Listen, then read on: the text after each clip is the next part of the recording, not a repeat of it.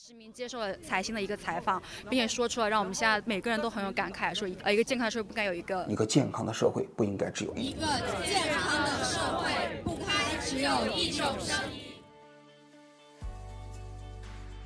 欢迎来到四零四档案馆，在这里我们一起穿越中国数字高墙。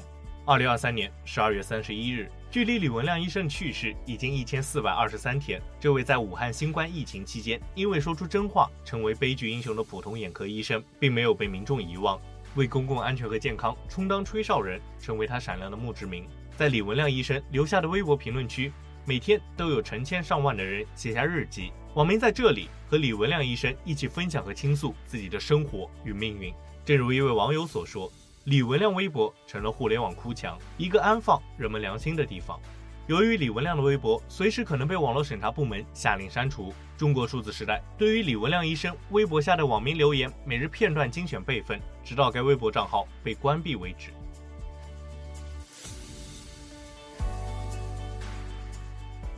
名为“瘦到九十九”的网友说道：“四岁了，希望童年的你幸福快乐。”名为“一个拉弦儿”的网友说道。李医生，普通人抬头能够看见蓝天白云吗？名为蒙圈小灰的网友说道：“先生，整整四年了，虽然生活不易，但是祝我在二零二四能够生活不拥挤，笑容不刻意。”名为想翻身的孩子的网友说道：“四年了，时间过得好快。李医生，您还好吗？仿佛不存在一般，全员闭嘴，一点都没有变。”名为王小怪的网友说道：“李医生，已经四年了。”他就像一阵风，说来就来，说走就走，以至于我都快忘记那些没完没了做核酸的日子了。名为万千一有福气的网友说道：“李医生，第一次来您的一方小天地留言，已经四年过去，漫长、痛苦、折磨的四年，太多的人事物离开了我们。”名为那就微笑吧的网友说道：“回想前三年，感觉大家过得好难，又感觉记忆很模糊。”大概痛苦都会选择性忘记，幸好今天又想起了李医生，让我一辈子都不会忘记这魔幻的三年。名为一九一的网友说道：“李医生，四年了，我们滞留在这里，真的不可思议。”名为 Summertime 的网友说道：“四年时间好快，李医生现在过得应该也很快乐吧？”名为高尔夫的网友说道：“还有这么多人记得你的付出，记得你的名字。”还在你这里诉说心事，让我觉得还是有希望的。谢谢你给我们留的这一片净土。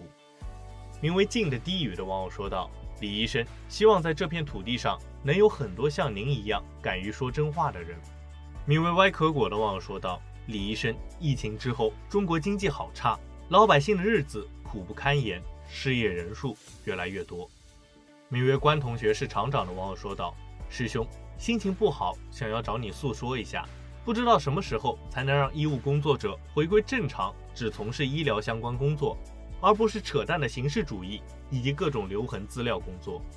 名为一个台灯的网友说道：“原来微博也有树洞，温暖而坚定。”名为 PKU 的网友说道：“健康的社会不应该只有一种声音。”名为叶志浅的网友说道：“李医生，经济好差，带着一帮农民工兄弟。”做工地，春节压力好大。名为风寒的网友说道：“感谢您，李医生，感谢您的为人，感谢您的微博。”名为 GOBU 的网友说道：“打了很多的字又删了，还是只说一句您好吧，李医生。”名为 Christmas 的网友说道：“李医生，不知不觉已经四年了，感觉这四年过得莫名其妙。你呢？您好吗？”名为花生酱的网友说道：“李医生。”这三个字已经不再是普通的称呼了，是寄托、留念，是承载着温情的舟，好似在河流中随意漂泊。名为 Echo 小敏的网友说道：“李医生，今天无意知道大家还在你的微博留言，看着你一句我一句聊家常一样和你分享着生活的点滴，我哭惨了。”名为浮世绘的网友说道：“李医生，机场的人去楼空已经是旧闻了，最近的大事件。”游戏又被整顿了。名为“慢慢慢慢”的网友说道：“你肯定想不到，我们这么多人会想起你，会来和你聊天。四年了，咱们也是老朋友了。”名为“步步”的网友说道：“不知不觉，疫情解除一年了，你这颗树洞也装了无数人的喜怒哀乐。感谢你的来过，留下了这么一个可以救赎的地方。名为 XR 的网友说道：“我们在黑暗中看不到希望。”名为先有暖风的网友说道：“素不相识，但甚是想念。”名为人间万事俱消磨的网友说道：“二零一九年十二月一日，武汉通报第一例不明原因肺炎。”名为雪野猪的网友说道：“李医生，高耀杰医生也去天堂了，您应该知道他吧？学医真的救不了中国人。”名为水底的自留地的网友说道。李医生看完高耀杰去世的新闻后，想起了你。都是吹哨人，都对这片土地爱得深沉。名为嫣红和姹紫的网友说道：“李医生，朱令阿姨最后还是走了，她应该是来到你那边了。如果你看到她，麻烦照顾一下她。”名为七一安的网友说道：“这两天我一直在看朱令的事情，心情很复杂，但我感觉自己变得有些麻木了。”面对这些本应该很离谱的现实，我竟然会觉得在这片土地上很正常。名为小雨外的网友说道：“早，李医生，西北地震挺严重，他中毒的朱令生命又走到了尽头。”名为唐吉举的网友说道：“老李，好久没有来看你了，进入冬天了，你要照顾好自己。今天看微博说朱令的事件，心里好难受。我记得你说过，一个健康的社会不应该只有一种声音。”但是这个社会怎么了？名为小猪 pick 的网友说道：“李医生，这个世道还会变好吗？朱令去世了，凶手到现在还没有被绳之以法，我都不敢生小孩了。这个世道还能变好吗？工作机会变得好少，失业的人越来越多。”名为武才人的网友说道：“如果朱令也有微博，那么他那里也会像李医生一样，成为一面新的普通人的哭墙吧。”周末好啊，李医生。你看，这个世界并没有变得好一点。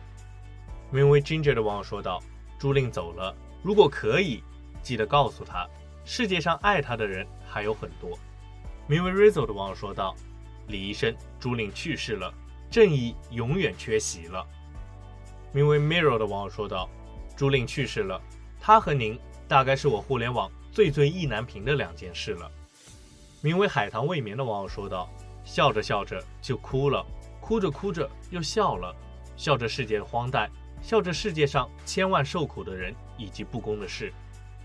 名为自己的太阳的网友说道：“处事艰难，人该多记录一些平时的快乐，以抵抗艰辛。”送你一棵小圣诞树，一年又要过去了。名为高处不胜寒的网友说道：“你的文字看了一遍又一遍，元旦过了一年又一年，你却年纪轻轻走出了时间。其实我们都不能活着离开人间。”医院放假三天，一天都不休息。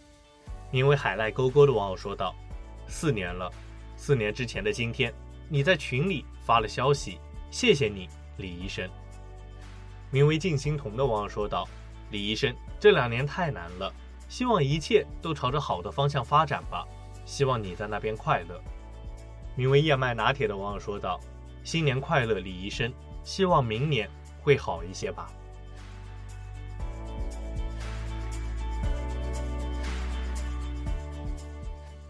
其实，正如一位网友所说，这个评论区是英雄和凡人的纪念碑。这么说是因为英雄同样来自凡人，并因其平凡而伟大。英雄在这里接受凡人们的怀念，也承载着凡人们的世界。以上就是中国数字时代对于李文亮医生微博评论区的近日精选。我们将持续关注、记录和报道互联网上民众的声音。中国数字时代 CDT 致力于记录和传播中国互联网上被审查的信息。以及人们与审查对抗的努力，欢迎大家通过电报、菜菜官网平台向我们投稿，为记录和对抗中国网络审查做出你的贡献。投稿地址请见文字简介。阅读更多内容，请访问我们的网站：cd dot me d i a。